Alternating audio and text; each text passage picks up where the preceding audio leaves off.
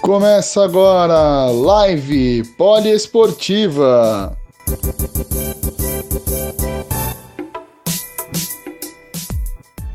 Começando mais uma live poliesportiva. Hoje com a Palmira, né? Palmira Marçal, ela é jogadora do Ituano e também da seleção brasileira de basquete feminino. Hoje vai bater um papo super legal com ela, enfim, falar sobre as histórias da vida dela, grandes ídolos, com que ela jogou, no que ela sempre admirou. Enfim, a gente vai ter um papo super legal. Lembrando que depois você pode acompanhar, acompanhar essa live lá no Spotify da Rádio Poliesportiva. Boa tarde, Palmira. Boa tarde. Tudo bom? Tudo bem. É, muito obrigado por ter aceitado o nosso convite para a gente estar batendo esse papo sobre basquete, principalmente basquete feminino, que é tão importante dentro do nosso basquetebol nacional, basquete feminino que tem muita tradição só que as pessoas não lembram, né? Infelizmente, a memória do nosso querido povo brasileiro é uma memória de curto prazo, mas tá aí você, junto com outras atletas, é pra gente poder relembrar essas histórias do basquete feminino. Palmeira, como que você iniciou a sua trajetória no basquete?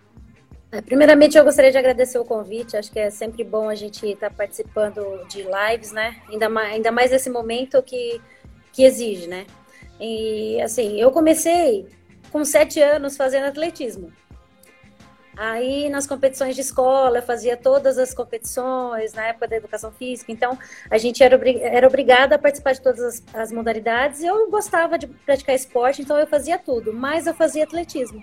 Em uma, de, em uma competição escolar, é, me foi apresentado a minha, a minha mãe de criação, que também foi minha técnica, é, a Vilma Bernardes, e ela ela viu que eu poderia ter um potencial, né? Ela viu arremessando a bola do meio da quadra, batia na tabela e voltava.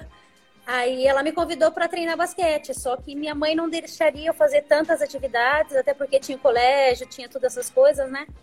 E ela fez eu optar por um. Então eu optei pelo basquete e hoje são 29 anos aí nessa nessa luta, nessa saga. Em algum momento você se arrepende de ter escolhido o basquete, de não ter optado pelo atletismo? Às vezes bate alguma dúvida, pô, se eu seguisse o atletismo eu poderia ter tido outros resultados. Já passou por, já passou essa dúvida em algum momento na sua carreira? É engraçado que não, nunca passou isso minha, por isso na minha cabeça, até, até quando eu estava com uns 20 e poucos anos, é, eu encontrava meu ex-técnico e tudo, né, que era do colégio, então ele perguntava se dava tempo ainda de eu mudar, né? Que eu voltar para o atletismo. Eu falei, não, vou ficar nessa modalidade, que é a modalidade que eu me apaixonei, que eu gostei e que eu me via mais assim, né? Então foi a modalidade que me fez atleta mesmo. É, e como foi a sua, a sua peneira quando você falou, não, vou ter que, eu quero seguir o basquete? Como que foi esse processo da peneira, do, do da categoria de base até chegar ao profissional? Conta um pouquinho pra gente. Na verdade, não, não chegou a ser peneira, né? Quando eu comecei em Matão, é, já tinha algumas, algumas categorias de base lá, né? Na época ainda existia basquete em Matão, mas é, tinha muita pouca turma. Então precisava, quanto mais menina quisesse praticar modalidade, era melhor. Então eu não cheguei a participar da peneira em si. É, eu fui direto para treinar já, para desenvolver é, as habilidades, os fundamentos. E lógico, para subir para as outras categorias. Eu era novinha, mas eu era garota prodígio, né? Minha mãe via talento e tudo, então eu já completava as categorias de base com idade maior. Então, as, as, as meninas eram tudo mais velha que eu eu ainda era era caçulinha, era dente de leite ainda. Então, eu não cheguei a participar de peneira. Mas eu incentivo quem queira participar de peneira, que acho que hoje é muito importante. A gente está precisando muito de novos talentos, de, de, de, crianças mesmo que têm interesse de, de praticar a modalidade. É, você pega o início da sua trajetória, o final da trajetória da Hortência, da Paula, da Janete. Isso, isso é, pegando para jogadoras que são da, da, sua, da sua geração, foi um peso muito grande você ter essa responsabilidade, pô, a gente vai estar tá substituindo as maiores jogadoras da história do nosso basquete. Foi, foi um peso, eu digo porque em muitas competições o Brasil não, não teve tantos é, resultados positivos. É, teve uma prata nos Jogos do Rio, dois, 2007, bronze em Guadalajara, e só agora voltou com o Zé Neto a conquistar uma medalha de ouro nos Jogos Pan-Americanos. Você acha que foi uma pressão muito grande que vocês receberam de, ó, vocês têm que manter aquele legado que está sendo construído, ou você acha que não? Acho que foi mais por, é, é, treinamento, as outras seleções que evoluíram, enfim. É, você falou, eu não, eu não peguei, eu não eu peguei o finalzinho mesmo da carreira da, da Paula e da Hortência, mas com a Janete eu pude, pude jogar com ela na equipe, né, em São Paulo, no São Paulo Guaru, em 2003, 2004. E, e até na despedida dela no PAN em 2007, que foi quando a gente conquistou a prata. É, não sei se chega a ser pressão que a gente assim chegava a sofrer, mas acho que aquela responsabilidade de ter que repor o talento que já que, que que dificilmente a gente vai achar outro, né? Como o Paulo, Hortense Janete, e outras jogadoras também que tem, Ellen, enfim, se for citar todas, já tem as campeãs, as campeãs mundiais aí, né? Mas é, não digo pressão, mas acho que uma, uma parcela de responsabilidade. Acho que essa é palavra, palavra-chave é responsabilidade de ter que assumir um papel, ter que conquistar títulos para dizer que tem um, tem um legado pós-Paulo e Hortência. Então, acredito que tenha sido mais o fato da responsabilidade, de ter que substituir o que seria insubstituível, né? É. E como foi jogar do lado da Janete? Conta um pouquinho pra gente. Ah, eu sou suspeita a falar, porque eu, é, eu tenho a Janete como minha ídola, né? É, não nego isso para ninguém, sempre falo. É uma pessoa fantástica, uma pessoa calma, é, que ajuda você, passa a calma dela para você eu que era super acelerada, né? Tive que aprender um pouquinho a ser mais tranquila. Ela me ensinou muito, acho que muitos ensinamentos dentro de quadra também, o que fazer, como fazer. É... Tanto que agora eu sou uma das veteranas também, então eu tenho que passar alguma, alguma tranquilidade para as meninas mais novas que estão, que fazem parte da minha equipe, ou até quem, quem pergunta, quem pede ajuda, alguma coisa assim. Então, é, a Janete era formidável como pessoa e como atleta. Acho que ela foi uma das jogadoras que, que eu pude ver jogar, que eu joguei com ela, que, que me passou grandes ensinamentos. Assim como a Ellen também, que é uma pessoa que eu tenho um carinho muito grande. Simone Pontello, que eu sou apaixonada, pude jogar também com elas. Então são é, vários ensinamentos que... de várias jogadoras. Sim, sim, são os ensinamentos que foram importantes, mas é, o que, que você conseguiu assim, absorver que ajudou a evoluir o jogo da Palmira, porque eu acredito que a Palmira era uma quando jogava antes de, antes de ter esse contato com outros atletas, e depois a Palmira se tornou uma outra jogadora. Qual foi essa a principal mudança? Igual a gente pega os seus números na, na Liga Nacional, você é a terceira maior pontuadora da liga. Você foi a Janete que, que, que te ensinava, falava, ó oh, garota, vai lá, começa a arremessar mais, infiltra mais, parte para dentro ou alguma orientação da Ellen? Como que foi esse, esse, esse papo, esse, essa absorção de, de conhecimento? É, na verdade, a Janete é a posição 3, né? Então, muito, eu, eu sou lateral, eu sou uma, uma 2 que posso fazer um às vezes, e atualmente eu faço três. Então, eu faço, posso fazer um, dois, três. E eu vejo a Janete como uma, uma pessoa que transmitiu para mim muita calma. É, eu, era, eu era uma jogadora mais nova que, que queria correr o tempo todo, arremessava o tempo todo eu arremesso, mas hoje eu acho que eu arremesso bem menos do que eu arremessava antes. E então ela me passou um pouquinho mais de calma, acho que essa tranquilidade de poder definir também. A Ellen já me passou também um, uma calma na armação, que eu, eu, eu, não. Opa, falhou aqui. Não, tá tranquilo, pode continuar. Ai, deu uma travadinha. Eu não sou, eu, não, eu nunca, nunca tinha jogado na armação, né? Então, é, pude jogar com a Ellen, ver a calma que ela transmitia. É, é difícil, mas é uma posição, é, uma posição difícil que você tem que fazer as outras jogadoras jogarem, né? Então, eu fui sempre uma jogadora que as armadoras me ajudavam, me colocavam no jogo. Nessa posição, eu, eu pude aprender que eu posso fazê-las jogarem e também podia jogar. Então, acho que hum, calma, é, essa responsabilidade de ter, de ter a bola nas mãos, de poder definir, de saber que vai lá, você vai matar essa bola, então confia em você. Acho que esses foram ensinamentos que elas me passaram. É, você também teve um ensinamento muito grande, né, com o professor Barbosa, né? Barbosa que foi seu treinador durante muito tempo na seleção brasileira de basquete.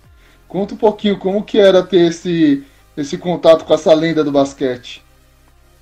Olha, o Barbosa também é uma pessoa que é uma das pessoas que me deu oportunidade na seleção. É, eu só havia jogado com ele na seleção, não tinha tido contato com ele em equipe. Então, a, o primeiro time que eu fui jogar com ele foi aqui em Itu. Então, são três anos que eu estou já com ele. E na seleção ele sempre procurava me dar oportunidade, que acho que muitos técnicos é, tentam dar e às vezes não dão. Então ele me deu a oportunidade que muitos não, não me deram. É, me pôs para armar, que era uma posição que eu não gostava de fazer. Não gosto muito, mas é uma posição que eu, que eu faço bem até para quem não, não gosta e não tem essa habilidade igual as armadoras, sabe? A Joyce, Débora, Lana, enfim. São jogadoras que são muito habilidosas. E, então eu tento fazer um pouquinho do jeito que, que me foi passado, com, com, com, com os ensinamentos que ele me deu. Então ele me deu muita muita credibilidade, na verdade. Além das oportunidades que ele me deu, ele é uma, uma lenda viva do basquete, né? Acho que tem os outros técnicos que vêm também, que estão aí agora, mas o que tem história, que fez história, acho que para todo mundo foi o Barbosa e é uma coisa que a gente tem que exaltar sempre. É, e, e, você acaba passando esse, um pouco desse seu conhecimento para essas jogadoras de Ituano, caso da Fabi, caso da Joyce, da Rodrigues. Como que é esse contato é, seu com as atletas aí dentro do Itu? Olha, eu, eu, eu, procuro ajudar da maneira que eu fui ajudada quando eu pude jogar com as meninas mais velhas, mais experientes, né? Então, elas me passavam um pouco de calma e eu tento passar isso. Às vezes, a gente vê que falta um pouquinho de, de malícia de, das, das meninas mais novas. Então, a gente procura falar, ah, não é assim, tenta fazer assim. Lógico, a gente também não está 100% certa, mas a gente tenta passar um pouquinho do que a gente já viveu, do, do que foi passado para a gente também. Então, o meu relacionamento com as meninas são bons. Embora, assim, nem sempre a gente dá uma opinião que vai ser aceita, ou, ou às vezes a gente dá uma opinião que não é certa, mas a gente tenta orientar da melhor maneira possível. É, como que você está vendo no atual nível do basquete feminino aqui no Brasil? subiu, tá, tá se mantendo, teve uma queda. A gente vê muito essa, essa, essas finais entre o Vera Cruz contra o Sampaio Correia. É, o Ituano sempre batendo ali na trave, tentando chegar junto com o Santo André. Então você acha que o, o nosso basquete feminino ele tá voltando a ter essa força que ele tinha anteriormente? Olha, ter a força que tinha antes não tem ainda, mas é, depois dessa conquista aí do PAN, eu acho que deu um up, deu uma levantada amanhã no basquete brasileiro. É, as meninas que estão vindo aí também são meninas talentosas, são meninas jovens, algumas jovens, algumas um pouquinho, algumas um pouquinho mais experientes, que já tinham, já estavam na seleção antes também. Então, o basquete vem crescendo de forma crescente agora, né? Tava numa decrescente, aí deu uma crescida de novo, teve as Olimpíadas, deu uma caída. E esse PAN veio para levantar um pouquinho a moral do Brasil, embora não, não, tenha, não tenha tido a classificação para as Olimpíadas, o basquete acho que tem a tendência a subir e ter mais apoio, até mesmo dos nossos governantes aí, da parte de, de esportes e tudo. Então, acho que a, a, a tendência é crescer ainda mais. Conforme vai passar essa pandemia, acho que o basquete ainda vai, vai dar uma, uma levantada maior. É, você que joga na principal liga, né? Liga estadual do Brasil, né? Com o Campeonato Paulista, com equipes fortes, que né? o Veracruz, o Santo André. É, você acredita que é, o basquete paulista pode ser o principal. a principal engrenagem para esse basquetebol feminino voltar a ter essa, essa divulgação? Porque ultimamente a gente não tem visto tanta divulgação do, do basquete feminino. Apenas a TVN Esportes, também a própria TV Cultura que trazem né, alguns jogos aí do, da liga. Você acha que tá, é, vai ser São Paulo que vai trazer esse foco para o crescimento do basquete, assim como ocorre no Campeonato Paulista Masculino, que tem uma, uma grande força com a maioria das equipes sendo do NBB? Olha, eu acredito que sim e espero que sim, porque São Paulo é o polo das grandes equipes aqui no estado de São Paulo, né? Então, a tendência é que é, que, que haja um, um, planejamento até para que é, o campeonato paulista seja um pouco mais divulgado. A gente sabe que a liga é um período curto também, então é, é mais, é mais, como eu vou dizer, é, abrange vários estados, né? embora poucas equipes estavam participando, acho que Rio de Janeiro, é, é, Maranhão, Blumenau, então são poucas equipes fora do cenário do estado de São Paulo. Então, que São Paulo, que, que São Paulo possa, acho que divulgar mais, acho que oferecer algumas, algumas melhorias para que, que mais equipes se interessem para que entre no, no Campeonato Paulista, já que é um dos é a segunda competição maior, mais importante do, do basquete durante o ano, então é, a tendência é que São Paulo seja um dos polos e faça, faça com que seja ainda maior conforme vai passando aí as, as temporadas, já que o, o, masculino a gente sabe que tem deve ter 16 equipes, são duas chaves, deve ter, deve ter 16 equipes em cada modalidade, em cada, em cada, em cada chave. Então a gente queria ver mais o basquete feminino, até nessas, nesses times do masculino que tenha, né? Então, Paulistano, é, Pinheiros, Franca, Bauru, acho que são times que, que podiam investir também no feminino, acho que não custaria nada, não, é, custaria, mas assim, em termos de masculino, seria muito mais, mais barato do que só a equipe masculina. É, você acha que também falta um pouco desses clubes que nem Corinthians, São Paulo, Flamengo, Botafogo também investirem em equipes femininas para também trazer esse atrativo do público do futebol também para o basquete? Eu acho que sim. Eu até ouvi esses dias, alguém comentou comigo que havia a possibilidade do Flamengo montar uma equipe feminina. É, na, é, até antes, quando eu joguei, que eu sou um pouquinho mais experiente, é, no Rio de Janeiro tinha duas equipes, chegou a ter três, Mangueira, Botafogo e, e agora tem a LSB Sodier, que também é do Rio. Então, tinham mais de uma equipe do Rio de Janeiro. Então, se o Flamengo ou o Botafogo pudesse voltar, acho que agregaria muito mais para o campeonato nacional. Até outros estados, Paraná também já teve. É, é, equipes mais, mais, um pouquinho mais distante, que era Manaus também, que poderia ter um bom investimento, poderia entrar. Então, acho que ficaria um, um campeonato mais competitivo, um pouquinho mais longo, é, assim como o masculino, né? É, quando você jogava no Sampaio Correia, como que funciona? Lá tinha o campeonato estadual, não tinha? Vocês só se preparavam para jogar o brasileiro? Como que, funciona, como que funciona esse basquete no Nordeste? Olha, no, no Maranhão não tinha, não tinha campeonato estadual, uh, até porque eu, o time do Sampaio era o único que, que tinha jogadoras contratadas e algumas jogadoras da cidade. A gente se preparava fazendo jogos amistosos com equipes masculinas. Então, eram diversas equipes masculinas que a gente fazia, fazia pré-temporada, é, às vezes fazia treino com eles, então era bem específico e acredito que era isso, não, não disputava o estadual. Já no Recife, quando eu joguei lá, é, a gente disputava o, o, campeonato pernambucano, é, eram várias jogadoras, é, tanto que o, o, esporte na época tinha du é, montou duas equipes, dividiu duas equipes, né? E montou o esporte A, o esporte B, mais as equipes que estavam lá com meninas da região mesmo. Então ficou um, ficou um campeonato disputadinho assim e tinha mais equipes do que no Maranhão. No Maranhão a gente não chegou a jogar estadual porque nem tinha equipe.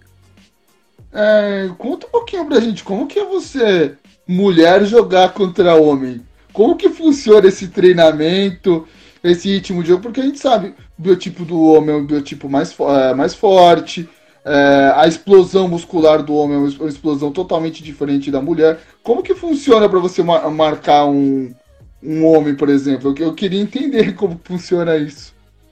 Na verdade, eu sempre treinei com meninos, né? Menino e menino tudo junto, da mesma, da mesma idade, com a minha mãe em Guarulhos quando eu joguei com ela lá em Guarulhos, a gente treinava já com meninos, até porque para exigir mais da gente. Lógico, eles com alguns cuidados, né? Que mania de pouco cotovelo, lembrar que a gente tem, tem peito, tem todas essas coisas, né? E a gente, como mulher, é um pouquinho mais, mais fraca comparado com a força masculina. Então, é, exigia muito da gente. Era uma preparação boa, porque eles marcam forte.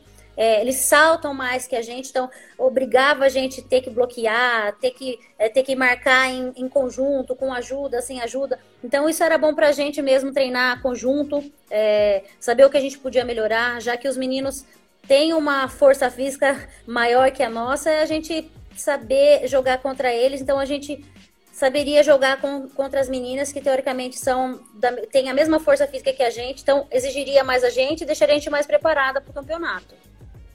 Aqui uhum. em Itu a gente também treina, às vezes com os meninos mais velhos, eles fazem alguns amistosos com a gente, ou às vezes os meninos mais novos que querem correr o tempo todo. Então faz a gente treinar cardio o tempo todo, porque eles não param de correr.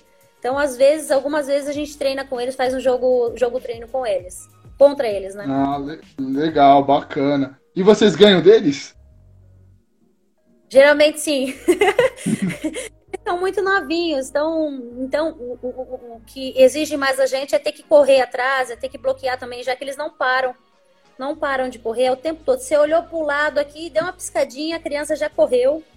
E, lógico, com os mais velhos, quando a gente jogou, a gente chegou a jogar algumas vezes, é, são mais atentos, tem mais malícia, tem aquela coisa mais mais slang que fala, sabe? Mais masculinizada. Então, as duas coisas foram válidas pra gente durante o campeonato. Já sabe aquele atalho para infiltrar mais fácil, para fugir de uma dobra.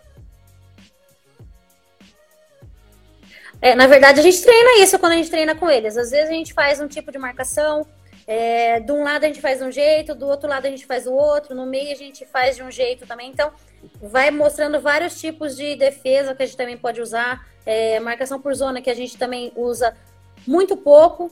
Como, como a gente treina com eles para a gente treinar nosso um contra um, então a maioria dos jogos a gente só defende individual, raramente a gente treina ou, ou marca zona. Então serve para as duas coisas, mais para melhorar um contra um nosso. É, você também consegue aproveitar, né, quando você tem esses jogos contra os homens, você também consegue aproveitar para melhorar a sua, a sua, a sua mecânica de arremesso, porque você, durante muitos anos, é uma das principais é, marcadoras de três pontos no nosso país. Então você, você pega algum conselho de, desses meninos, você vê, não, pô, a, a, mecânica que ele faz é uma mecânica interessante, eu vou tentar, vou tentar adaptar para o meu jogo. Você também utiliza isso também como, como referencial? A gente vê, o masculino tem uma mecânica de arremesso muito bonita, né? Diferente da nossa, que a minha mesmo é muito na frente do, do rosto, um pouquinho mais assim em cima. E a mecânica deles é toda, toda estilo Acima da então cabeça, né, geralmente. É, é muito em cima da cabeça. Se o meu sair daqui, não vai nem chegar. Às vezes não chega, né? Mas se eu fizer isso aqui, não vai chegar de jeito nenhum. Mas é, quando, eu, quando eu jogo com eles, na verdade, é, eu procuro sair do toco, né? Meu chute é muito alto. Então, eles tentam dar toco na gente o tempo todo. Pra dizer, nossa, dei toco naquela, dei toco na outra. Seu então, chute é um chute mais arcado, melhor... então. Oi? Na sua, o seu chute é aquele chute que faz um arco maior. Porque você acaba pegando é. na frente do seu rosto. É, o meu Não ar, vai, meu não vai aquele chute direto. É, o Barbosa tá corrigindo a gente todo dia. A gente tem séries de arremesso que a gente vai fazer o movimento. Se sai um pouquinho errado, ele já fala, não vai fazer, vai errar. Então, saiu daquele jeito e faz. Então, se fizer a mecânica certinho, o Barbosa corrige a gente todos os dias com essa questão de mecânica. E é super válido, né? Já que ele tá vendo o que pode melhorar, o que não pode melhorar na nossa mecânica. É, a LBF ela parou, né, devido a esse problema da Covid-19 é, como que vocês estão fazendo? Vocês estão mantendo é, a rotina? Como está a sua rotina de treino em casa? Não está treinando? Como que uh, como que o Ituano está trabalhando em relação a essa questão? Desde que parou, a gente fez o primeiro jogo, né, contra Santo André, é, e desde que parou dia 16 de março, é, foi passada uma série de exercícios para a gente fazer em casa conforme a disponibilidade de espaço que a gente tem. Eu tenho um espaço bom, então eu consigo fazer bastante coisa. E meu namorado, meu namorado também fez uma tabela para mim aqui no quintal, ali na parte da grama. Bom. Então eu consigo treinar alguma mecânica, algumas coisas, algum movimento. Lógico que é diferente da quadra, mas é, nesse momento que a gente está vivendo, é, a gente tem que se adaptar a ele, é, esperar um pouquinho. E eu faço todos os dias. Faço todos os dias de manhã. É, nós pegamos alguns materiais aí do time para trazer para casa, elásticos, band. É, eu trouxe uma cama elástica também, que eu faço diariamente os, os saltos lá, né? A parte de cardio ali também. Eu tenho um espaço ali embaixo que dá para eu correr um pouco. Faço escadas. É, meu namorado também me ajuda bastante passando alguns exercícios físicos, já que ele foi militar, né? Então, não tenho folga. Então, de qualquer maneira, eu tenho que fazer alguma coisa. Todos os dias eu faço. Confesso que é difícil você ter que levantar, treinar, sem saber é, quando a gente vai retornar. Às vezes dá uma falar, não vou levantar, não vou fazer nada. Mas demora um pouquinho, aí eu vou, me troco, já começo a fazer, que acho que é a rotina, né? Quando a gente acostuma com a rotina, é difícil a gente largar ela. Mas é, tá, tá dando para se virar bem. Tô tentando manter aí, faço séries de drible, faço, faço alguns arremessos, faço uma parte de. Tento fazer uma parte funcional, então estamos lidando do jeito que dá. Mas tá dando para fazer bem. E como que estava sendo a preparação do Ituano pro, pro brasileiro de basquete? Como que tá? Porque eu sei que vocês, vocês tiveram um campeonato paulista e depois já estava a preparação. Como que estava essa preparação? Porque é, a meta de todo mundo é ganhar ou do Sampaio ou do Veracruz. E como que estava essa, essa preparação de vocês? Olha, nossa preparação até antes da parada estava fortíssima. Nós, apesar de nós fizermos o primeiro jogo, estávamos liderando, ganhando de quase 15 pontos e infelizmente sofremos revés e perdemos. Mas nós estávamos treinando muito forte. Tinha dia que a gente eu chegava em casa, não queria fazer nada, só queria tomar banho as, algumas vezes. Saiu, já queria chegar e de, direto deitar, porque chegava com a perna pesada, cansada. Nós estávamos treinando muito forte, vários tipos de treinamento, físico com bola, tudo junto, tático, não tático. Então, estávamos super empenhadas, estávamos empolgadas. É, infelizmente, houve essa parada aí, mas é, se Deus quiser, vamos voltar, vamos voltar mais forte para tentar aí chegar, né? Nosso intuito é chegar primeiro entre as quatro e fazer os playoffs e, lógico, com certeza tentar ser campeão e trazer esse título aqui para Itu. É, você também já teve uma passagem no basquetebol internacional, né, no basquetebol europeu. Conta um pouquinho pra gente como foi essa experiência de jogar lá fora. Olha, a primeira vez que eu saí foi em 2006, quando eu fui para Croácia. É, eu estava até falando que eu não gosto de jogar de armadora, mas quando eu fui para Croácia, é, eu fui como armadora e para mim foi difícil, né? Porque ter que se familiarizar com, com a língua, com, com, me virar com inglês e tudo fora o frio e tudo, todas as circunstâncias que, que a gente sofre quando vai para fora, né? Alimentação, todas essas coisas. É, mas foi um aprendizado, um aprendizado muito grande para mim, eu gostei muito. E no mesmo ano, eu acabei no final do ano indo para Espanha. Fiquei dois anos lá, que para mim foram muito bons.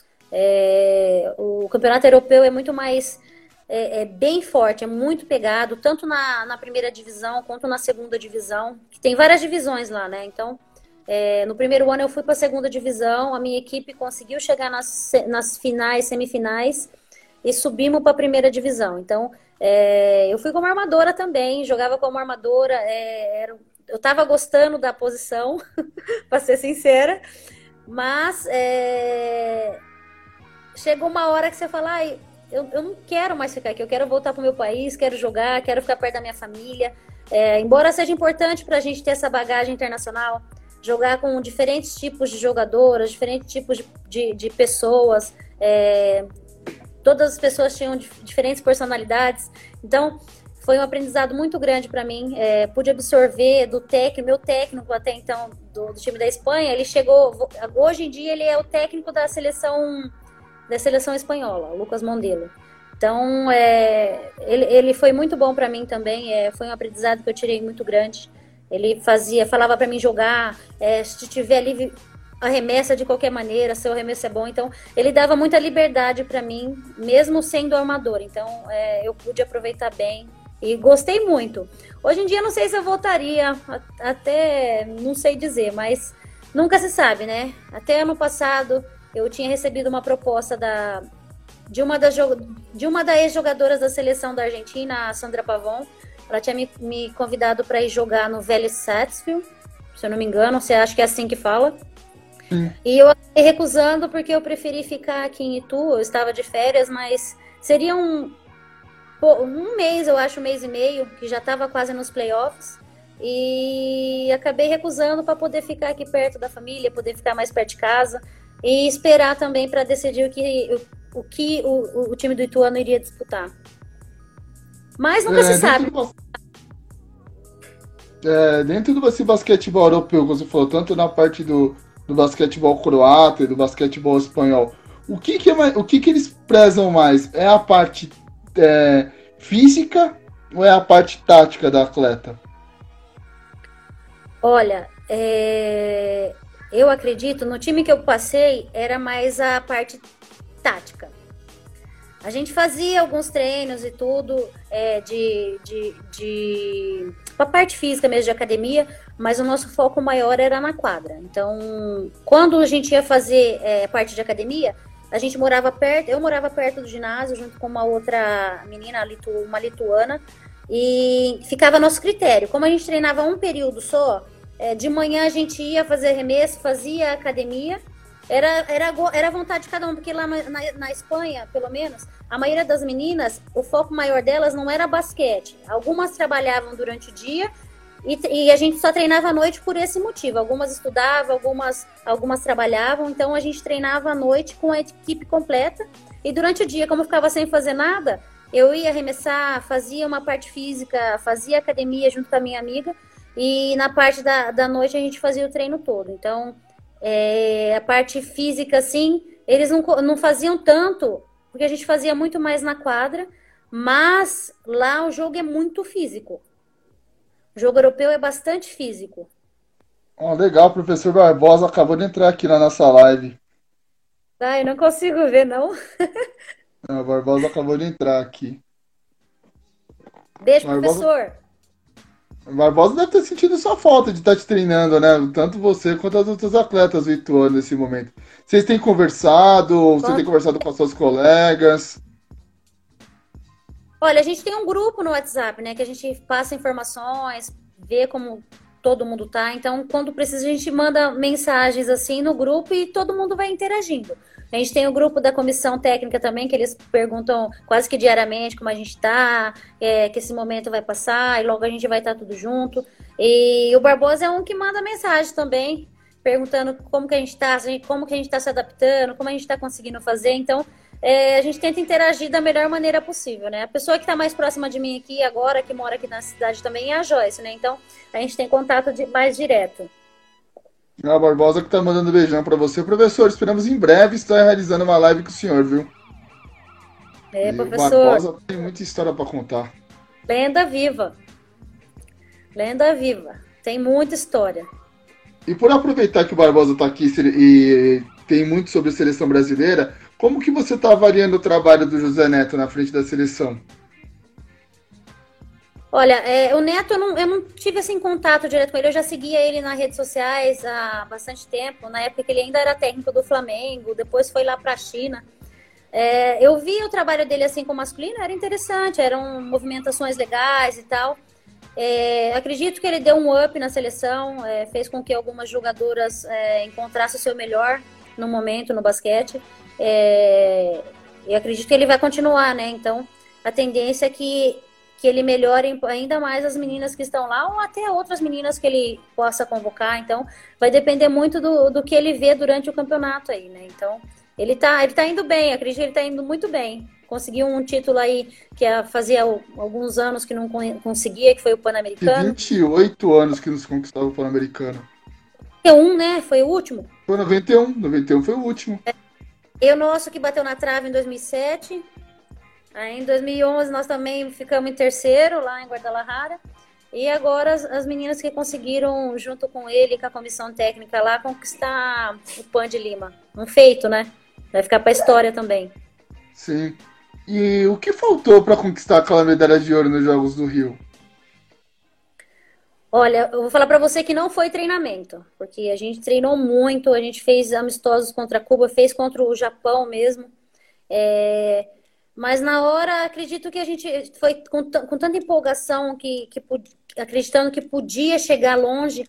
E quando a gente sofreu a primeira derrota, bate, vem aquele baque todo, né? A gente fala, caramba, a gente treinou, nós treinamos quase quatro meses para as Olimpíadas. Então, para a gente foi mais frustrante ter, ter tido todo esse período de treinamento, todos esses jogos amistosos, e chegar lá na hora a gente não conseguir desenvolver o melhor basquete no momento. Acho que isso foi mais frustrante.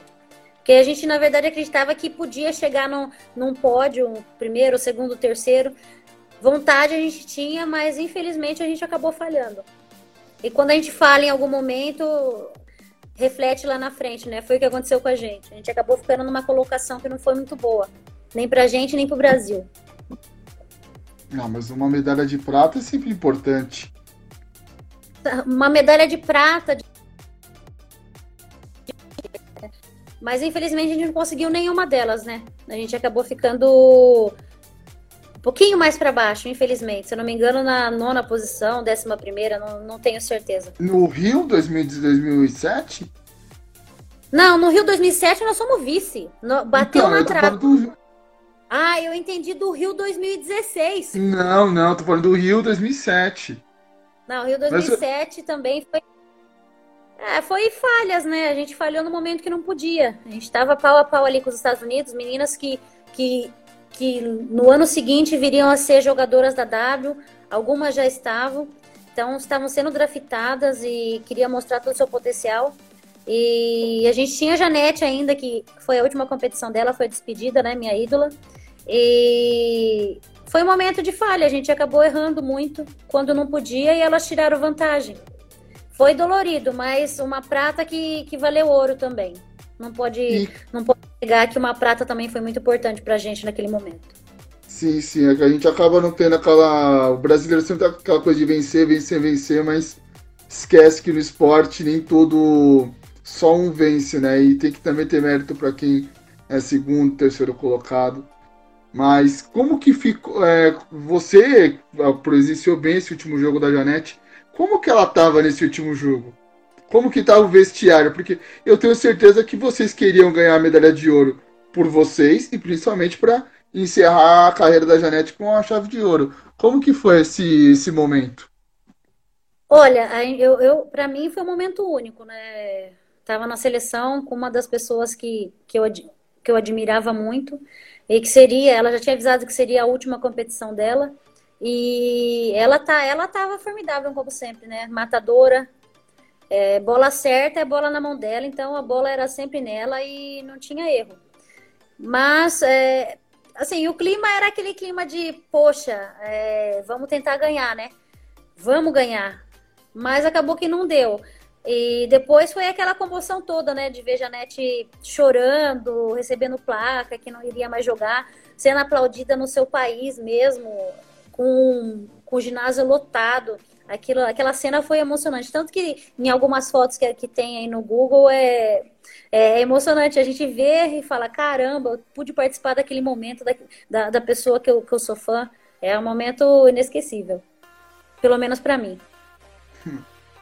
Mesmo você tendo toda essa experiência de jogar no basquetebol europeu, de jogar aqui no Brasil em seleção, você ainda sente aquele friozinho na barriga quando você vai entrar em quadra para disputar um jogo?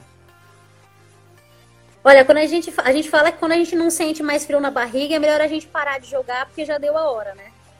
Mas assim, eu sinto esse friozinho na barriga, mas é, eu, eu, eu, procuro ficar sempre calma, coloco minha música, da, de casa, do trajeto de casa até o ginásio eu vou com, com as músicas que eu mais gosto, então eu procuro esquecer um pouco do momento mas já focado na, no jogo que eu tenho pela frente. Então, é, eu tento me, me, me acalmar ou tirar essa ansiedade, que eu não sofro muito de ansiedade, mas bate aquele friozinho na barriga quando, vai, quando a gente vai jogar. Então, eu procuro me, me, me entreter de outra maneira, escutando uma música, é, vendo um seriado, qualquer coisa assim.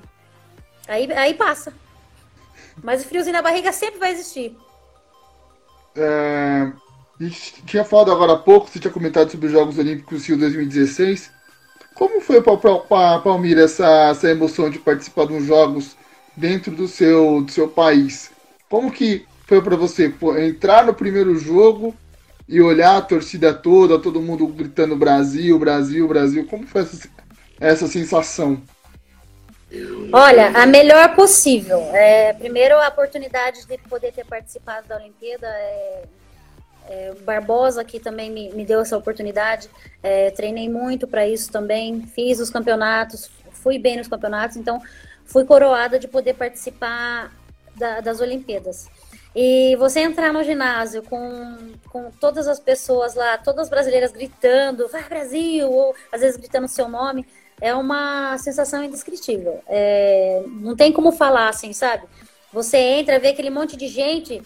Embora assim, eu não preste muita atenção é, na torcida assim, porque é, você entrou ali na quadra, você tem que estar tá focada, é, não tem que ficar mais prestando atenção na arquibancada. A gente sabe que as pessoas que a gente ama vai estar tá lá, ou que vai estar tá assistindo de alguma maneira, vai estar tá dando apoio, vai, dar, vai estar tá dando força. É... E aquele momento de participar de uma Olimpíada é aquilo fala, puxa, passa aquele filme. Caramba, tudo que eu fiz, tudo que eu treinei, tudo que eu, que eu sofri já e ser coroada por participar de uma Olimpíada, acho que não tem preço. É, é a concretização de um dos sonhos, né? Um, um, sonho seria, lógico, ser medalhista olímpico mundial, mas é, já chegar numa Olimpíada acho que é um, é, é, um, é um feito muito grande. É uma pergunta aqui do Você Sabia Basquete. É, Palmes, fala sobre a sua temporada em São, lá no Sampaio Correia e como era jogar contra a Isiane? Ué, eu joguei com ela, né? Como, é, é, como era jogar. Não, aqui tá escrito contra, né? Mas eu sei que você jogou com ela é, também. A minha temporada no São Paulo foi muito boa, assim. No começo foi um pouquinho ruim, até eu me adaptar, assim, por alguns problemas pessoais. Mas depois eu entrei, eu falei, caramba, eu tô aqui para isso, eu fui para isso que eu fui contratada, então eu vim aqui, vou matar bola e, e acabou fazer o melhor que eu posso fazer, fazer uma defesa agressiva, boa. E lógico, trazer um título que seria inédito para o estado do Maranhão, né? E foi isso, foi essa, foi essa a mentalidade que eu botei na minha cabeça e falei, vou desempenhar o melhor que eu puder. E se eu não puder, eu vou continuar tentando, porque acho que é assim que a gente, que a gente faz. A gente é resiliente, a gente tenta de qualquer maneira. Brasileira não desiste nunca, em nenhum momento. Mais que as pessoas digam pra gente, desiste que não vai dar nada. Então, foi assim. Quando eu joguei contra a Isiane, olha, a bicha, a bicha não para. Eu tinha sempre essa uma das missões de tentar parar a Isiane, né? Ou pelo menos fazer com que ela diminuísse os 30 pontos dela.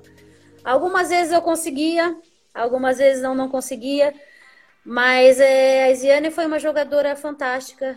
Acho que teve muitos méritos na seleção. É uma jogadora uma pessoa muito boa, uma pessoa que tem um coração muito grande. Então eu pude jogar com ela, contra ela. Contra ela não é uma boa ideia, não, né? Melhor é jogar com ela. Mas é uma pessoa que era minha dupla de, de um contra um. Tá pensando o quê? então imagina, eu treinava todo dia com ela, jogava contra ela. Mas é, eu tenho um carinho muito grande por ela, ela sabe disso. A minha companheira de quarta aí nas viagens. Que ninguém aguentava ela, só eu, viu, Ziane? Mas era um momento que eu acho que eu também vou levar pro resto da vida, porque eu pude participar desse momento, né? É igual, amanhã vai ter uma live com a sua companheira de equipe, a Joyce. Fala um pouquinho da, da, da Joyce pra gente. Olha, Joyce, mais conhecida como a Joma, que ela fala que eu não sei mais o nome dela, né? Enfim. Mas é, é, uma pessoa que eu, tenho, que eu costumo falar que é família, né? Então a gente se conhece há muito tempo, é, temos personalidades diferentes e fortes. É, às vezes a gente briga, se mata, mas a gente se ama, como a gente costuma dizer. É uma pessoa, é uma pessoa explosiva, é uma pessoa de muita personalidade, de, de, de, de caráter. Então, é uma ótima jogadora, minha, minha armadora também, junto com a Alana. Então, é, que eu posso falar dela? Família, né? O termo família é, já, já diz tudo. É uma pessoa que, que eu tenho pro resto da vida. Pelos altos e baixos da vida, é ela que permaneceu há muito tempo aqui comigo. É uma pessoa formidável também. Muitas pessoas acham que ela é. Mas é o jeito dela. Ela é uma, ela é ela é uma armadora excepcional. É muito explosiva e tem um talento muito grande. Igual aqui é uma, uma pergunta: qual o segredo de você ser querida por todo o time que você joga? Olha, eu acho que é esse fato de, de, de ser acessível. É, eu respondo sempre que possível todo mundo que eu vejo ou que me manda mensagem. Lógico, a gente não, eu não respondo assim. Eu, às vezes eu demoro para ver porque meu namorado também que cuida da minha rede social, então às vezes ele vê, ele me fala, ou às vezes ele visualizou e eu não vi, então ele me avisa, daí eu respondo. É, é, é ser gentil com as pessoas. Acho que eu sei, em todos os lugares que eu passei, eu fui muito querida porque é meu jeito alegre, é meu jeito, como dizem, né? Meu jeito dado de ser, de falar com todo mundo, não importa. Se eu ver a pessoa ali na rua, é, não conheço, ele vai falar oi, eu vou responder. Então, acho que essa é a fórmula, a fórmula de ser querida, é poder conversar com todo mundo, ser acessível e não sei, ser carismática, rir o tempo todo.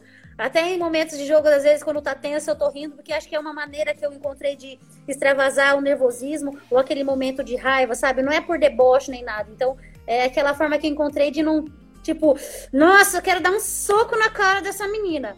Mas eu tô lá rindo porque eu não vou fazer isso, né? Que é contra, é contra todos os princípios que eu, que eu, que eu fui criada. Então eu, eu acabo uh, rindo, às vezes a pessoa fala comigo, eu dou risada. Então acho que essa, essa é, é por isso que eu fui muito sempre querida. E como que era jogar lá, lá com o Sampaio Correia? Como que era a torcida? A torcida em peso, a torcida era o sexto elemento em quadra? Conta um pouquinho pra gente. Olha, do, de todos os anos que eu joguei contra o Maranhão, é, até na época que eu estava em Catanduva, eu vi aquele ginásio lotado. Até que tem até uma foto, acho que da liga, que mostra isso. É, muita gente que queria ver, ai, porque eu vi você assim, então a gente queria viver. Então, muitas pessoas assistindo jogos. Quando eu joguei no São Paulo também, a maioria das vezes eles iam nos treinos. Eles iam nos treinos acompanhar o treinamento para ver como tava, como a gente tava. Às vezes levavam um mimo, um cupcake, um, um bonequinho. É, eu mesmo ganhei uma bíblia da minha amiga, da Milene Araújo. Então, é, cupcake ganhava da Pri, minha amiga também do Maranhão. Então, eu fiz pessoas queridas no Maranhão. É, e a torcida também de lá é formidável. Eu não posso reclamar, acho que de nenhum lugar que eu, que eu passei das torcidas. Todas sempre foram amáveis, é, respeitosas comigo. Então, a torcida do Maranhão foi uma das torcidas também muito marcante é, aí durante o trajeto da minha carreira. É, Joyce, você ainda tem sonho de ficar, de voltar a jogar pela seleção brasileira? Joyce, não. Ah, eu quis vir Joyce aqui embaixo, desculpa, Palmeiras. É, assim, é, se eu falar que não, eu vou ser hipócrita, porque eu acho que eu jamais diria não pro meu país. Eu lutei tanto para chegar numa seleção e depois de ter ficado uns, uns, uns anos fora, não falaria não para a seleção. Seria um prazer muito grande, até porque eu já posso estar tá num quase período de transição aí, né, para parar também. Eu creio que eu jogo mais uns. Se eu conseguir, mas e, e Deus me permitir, não tiver nenhuma lesão séria, acho que se eu conseguir mais uns 3, 4 anos, e, lógico, seria um prazer para mim defender a seleção. Quem, quem não queria defender a seleção? Eu, eu, eu quereria novamente. Então, é, lógico, defenderia com todo o prazer, todo amor do mundo. É, o que, que a Palmeiras pretende fazer quando ela fala, não, vou, vou aposentar, vou tirar a minha regatinha, vou deixar aqui no, emoldurar? O que, que a Palmeiras pretende fazer? Porque com 36 anos você ainda é jovem, você pretende ser treinadora, você pretende, sei lá, voltar a estudar, enfim. Quais seriam Olha, seus planos? Eu já estudo, na verdade, né? Falta. Quando eu vim aqui para Itu, um dos fatos de eu ter optado por vir para Itu e não ter voltado para São Paulo foi o fato da faculdade. É, eu fiz um ano e meio só de adaptações das outras dos outros estados que eu tinha feito, né? O último estado que eu tinha feito foi no Recife, mas acabei trancando porque né, é, o período, os horários não estavam encaixando, não estava conseguindo, estava ficando muito cansada. Eu falta um ano e meio para eu me formar. Eu pretendo me formar. A minha mãe de Guarulhos também tem uma ONG que trabalha com categorias de base. É, eu tenho o intuito, se for possível, se Deus assim me permitir também, é, trabalhar com formação de, de, de, das criançadas aí, trabalhar com a categoria de base. Não digo ser treinadora de uma equipe adulta nem nada, mas começar aí com, com os primeiros passos da criançada, acho que é uma coisa que eu gostaria, porque eu, te, eu também tenho paciência. E quando eu era mais nova, eu ainda ajudava minha mãe com as categorias de base. Às vezes ela precisava descer para bater o cartão, então eu ficava cuidando das crianças. Ou às vezes eu ia um pouquinho mais cedo, que ela teria um compromisso, então eu ajudava ela dando, começando o treino com a criançada. Então Chegava lá, ô tia Pau, ô tia Pau, tia Pau é nova ainda, tia Pau. Mas eu acho que eu gostaria de trabalhar com a criançada. E como que é essa vida de você conciliar é, os estudos com a sua vida profissional? Difícil. É muito difícil, é, porque eu, a minha rotina aqui, por exemplo, é quando estava ainda podendo ter a rotina, né? Eu saía muito cedo, ia para academia, é, voltava para casa, treinava, voltava para casa, almoçava descansava aquele período. Aí arrumava já minha, minha bolsa pro treino, para tomar banho, fazia um lanche e levava para a faculdade. Só voltava, tipo, das quatro horas que eu saía para ir treinar, eu só voltava em casa dez e meia, quase onze horas, já para iniciar, já pensando como iniciaria o dia, o dia seguinte, sabendo que os treinos estavam pegados, sempre foram pegados. Então é uma rotina cansativa. Assim, não é impossível conciliar os estudos com, com, com o basquete, mas é muito cansativo. Tem, tem, que, ser, tem que ser guerreiro para concluir um, um, um diploma. Eu falei que quando eu me formar, eu vou dormir por um mês com a beca. Com meu diplominha aqui embaixo do braço, aqui, ó. Dormir assim, ai, consegui, meu Deus. Faz Qual tempo que eu tô tentando tá terminar e toda vez eu vou lá pro Maranhão. Educação física. Ah, sua cara. é, mas eu, é... podia ter, eu podia, podia ter optado por psicologia também, mas quem sabe, né? Eu tô tentando terminar a educação física. Vamos ver se depois eu me animo para fazer uma extensão aí. Vamos ver. Aquela Mas pergunta básica que eu também sou estudante. Hã? Aquela pergunta básica. Hoje em dia eu também sou estudante, tô, sou formado em jornalismo, mas estou estudando outras áreas. É, como fazer na sexta-feira, sendo que às vezes, por exemplo, você vai ter um jogo lá em Florianópolis contra o Blumenau? Como, como que fica essa adaptação dessa aula? O professor entende? O professor não entende? Olha, eu, graças a Deus, todas as vezes que eu precisei me ausentar por jogos ou porque estive na seleção, todos os meus professores de todas as faculdades foram super, super, super bacana comigo. É, às vezes eu já levava antecipado um papel para o meu coordenador lá da, do curso de educação física, então ele já ficava ciente se tivesse alguma atividade, depois eu poderia repor, ou senão eu fala, falava com o professor no, na aula seguinte o porquê de eu ter faltado, mas a maioria das vezes os professores sabiam que eu era atleta, né? Então, por exemplo, quando eu, eu estudei, estudava em Catanduva, eu quase me formei em Catanduva e tive que trancar porque fui para o Recife. É, eu fiquei quatro meses na seleção, em 2011. Imagina, perdi quase dois semestres, porque já estava no fim do ano. É, eu cheguei, se não me engano, até do, até do PAN. Foi do PAN de, de Guadalajara. Cheguei, falei com os professores, alguns me deram um trabalho, uns dois trabalhos. Um professor falou assim: se você tirar, era cinesiologia, pense, cinesiologia. Então, estava num período de prova. Eu chegava, eu, che... eu ia de manhã, mas você estudava à noite, ia de manhã, fazia duas provas da matéria que já tinha ido, e, no... e chegava na hora do almoço, tinha que estudar, depois ir pro treino e depois ir fazer a minha prova à noite. Imagina a minha cabeça como tava. Então eu tava aquela assim, neurótica. Eu dormia pouco, acordava cedo, fazia a prova. Aí meu professor de cinesiologia foi muito bacana comigo, que ele falou: se você tirar nove, eu repito a sua nota. Mas se você tirar nove, 9 é. ou 10. É um acordo, falei, né? Olha o tema da prova: punho, tornozelo, acho que joelho e ombro. Eu falei, beleza, professor, tá bom. Aí, num dia, ele chegou para mim, já tinha feito a prova, ele falou assim, eu vou repetir sua nota. Até eu falei, por que, professor? Ele, você conseguiu tirar nova. Eu falei, amém, senhor, amém. Então, era uma prova, toda prova menos que eu tinha, ou um trabalho a mais que, que eles me davam para poder suprir um trabalho ou uma prova que eu perdi há um, dois meses atrás, eu conseguia recuperar. Então, é, dos meus professores, eu não posso reclamar de nenhum que foram muito, muito joia comigo. Sempre foram, graças a Deus.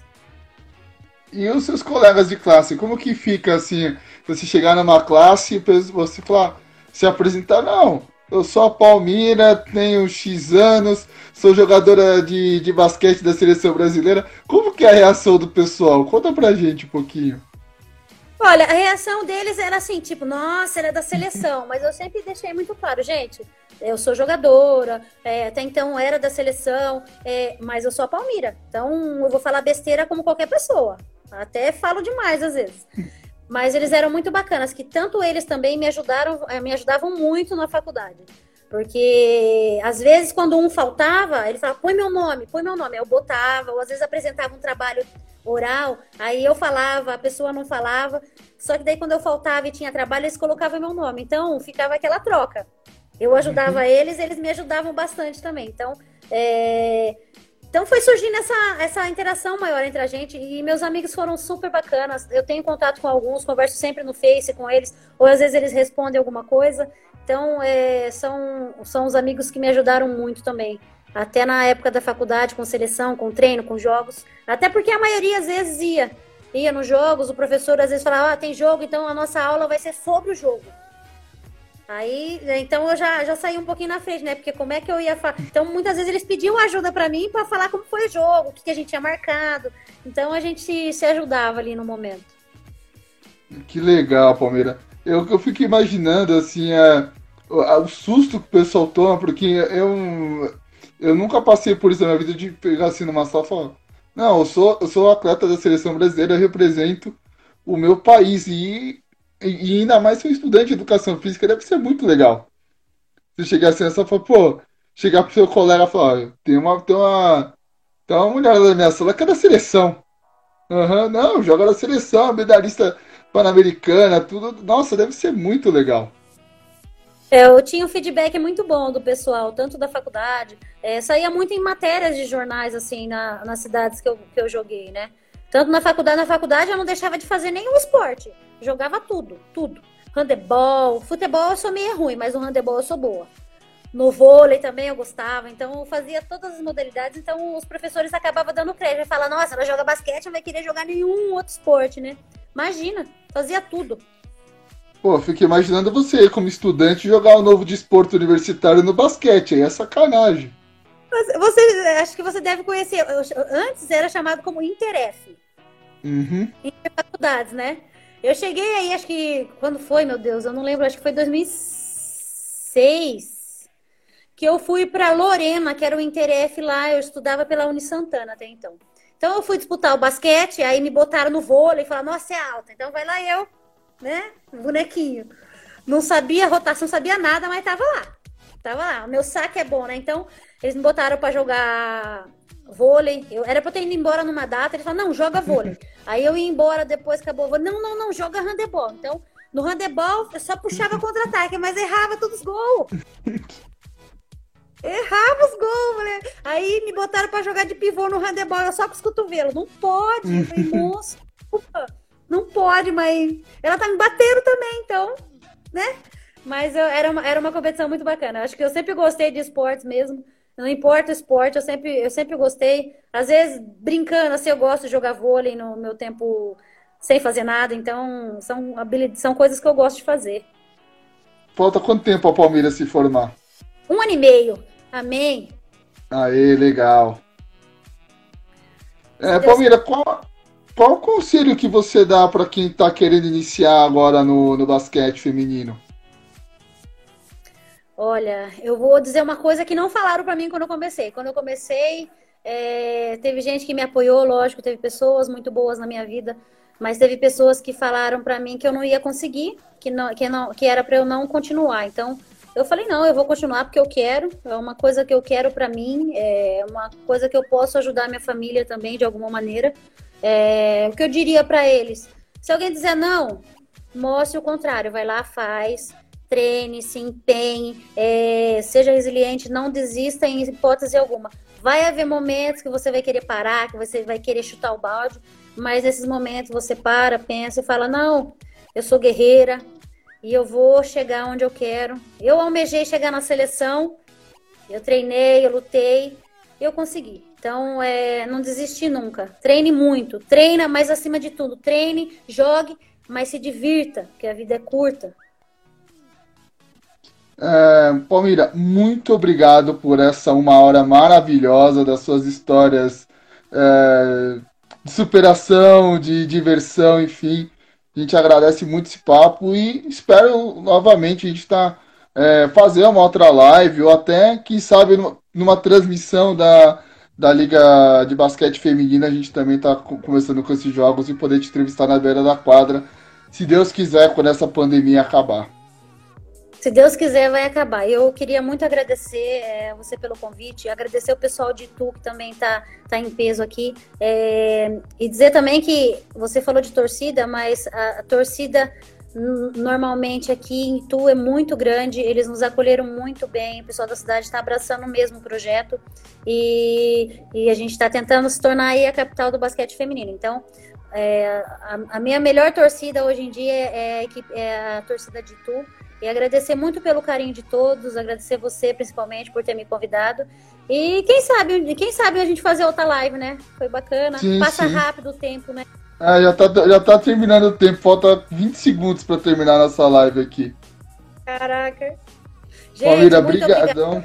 Beijo para vocês e acompanha a gente aí na liga, se Deus quiser vai voltar logo. E com todos os cuidados necessários também. E se, no momento, se puder, fique em casa, se cuidem. Um grande beijo. Tchau, tchau, pessoal.